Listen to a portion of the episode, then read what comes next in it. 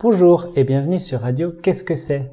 Aujourd'hui, nous avons une nouvelle recette de grand-mère avec ma grand-mère. Madeleine. Alors, quelle est la recette aujourd'hui? Aujourd'hui, c'est la recette de la mousse au chocolat. D'accord.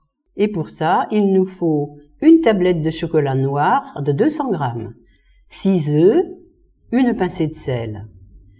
Il faut faire fondre le chocolat au bain-marie, ce qui veut dire prendre une grande casserole, y mettre à peine la moitié d'eau et chauffer. Et prendre une plus petite casserole, on casse le chocolat dedans et on met la petite casserole dans la grande pour faire fondre le chocolat. Il faut casser les œufs en séparant le blanc des jaunes. Ajouter le sel dans les blancs et les monter en neige très ferme.